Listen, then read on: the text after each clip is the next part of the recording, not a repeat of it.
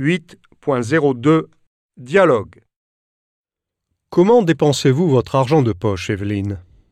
Comme mon ami Murray et moi adorons la littérature, nous allons au théâtre ensemble quand nous avons assez d'argent. J'achète aussi des cadeaux et je fais du lèche-vitrine quand je n'ai plus de sous. Je reçois de l'argent de poche de mes parents tous les mois. Quels sont les avantages d'un petit boulot, à votre avis? On gagne de l'argent, donc on devient plus indépendant et responsable. On a plus de liberté pour acheter ce qu'on veut. Et puis, on acquiert de l'expérience dans le monde du travail. Et quels sont les inconvénients, selon vous? Premièrement, c'est difficile de trouver un petit boulot à l'âge de 17 ans. En plus, si l'on trouve, c'est souvent du travail fatigant et parfois ennuyeux.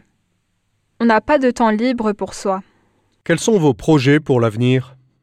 Comme je l'ai dit, j'adore la littérature et je pense qu'une licence de lettres modernes serait une possibilité.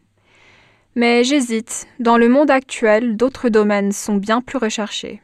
Quelle carrière voudriez-vous poursuivre? Justement, je ne sais pas encore ce que je vais faire plus tard. Peut-être que je deviendrai professeur d'anglais. À vrai dire, c'est un peu tôt pour savoir. Mais je sais déjà que j'aimerais partir un an à l'étranger, quelque part en France ou en Belgique, comme étudiante Erasmus. Souhaiteriez-vous trouver un emploi étudiant après le bac? Oui, je chercherai un petit boulot l'année prochaine. Je voudrais être indépendante de mes parents dès que je serai majeure. Est-ce que vous voudriez également travailler en France ou en Belgique? Oui, je voudrais en fait étudier et travailler à temps partiel dans un pays francophone pour améliorer mon français. Je suis une vraie francophile.